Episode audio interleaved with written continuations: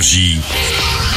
Signe News. Au ciné ce week-end, Stranger Things rencontre SOS Fantôme. Finn Wolfhard, le héros de la série Netflix, qui d'ailleurs s'était déguisé en Ghostbusters, chasse sept fois pour de bon les fantômes dans SOS Fantôme l'héritage. Au total, trois films issus de la saga sont sortis depuis 1984. On n'en a pas signalé depuis 30 ans des fantômes. Ce nouvel épisode est une suite directe au deuxième volet. Il se déroule 30 ans après les premiers événements, toujours rythmé par ce générique oldies but goodies.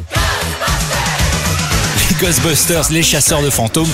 On a aimé ce nouveau film, ouais. Hey On vous a manqué On y découvre la petite fille des papis chasseurs et son nouveau pote joué par la jeune star de la série Stranger Things. C'est de la science-fiction, le tout dans un thriller horrifique, mais c'est surtout une comédie SOS Fantôme. Les méchants sont un peu plus terrifiants, mais ils peuvent être aussi très marrants, comme lorsque Paul Rudd se retrouve dans un supermarché face à un paquet de marshmallows tueurs.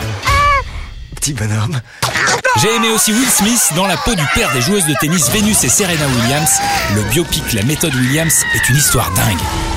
J'ai écrit un plan de 78 pages décrivant leur entraînement avant qu'elles viennent au monde. Ouais, le papa Williams avait imaginé leur carrière deux ans avant leur naissance, mais tout est dingue dans ce biopic qui s'arrête au premier tournoi professionnel de Venus Williams quand elle a 14 ans. Comment sans rien connaître au tennis en étant fauché, Richard Williams va façonner ses deux enfants en monstres du tennis féminin tout en leur enseignant une éthique. Tu vas franchir une nouvelle étape.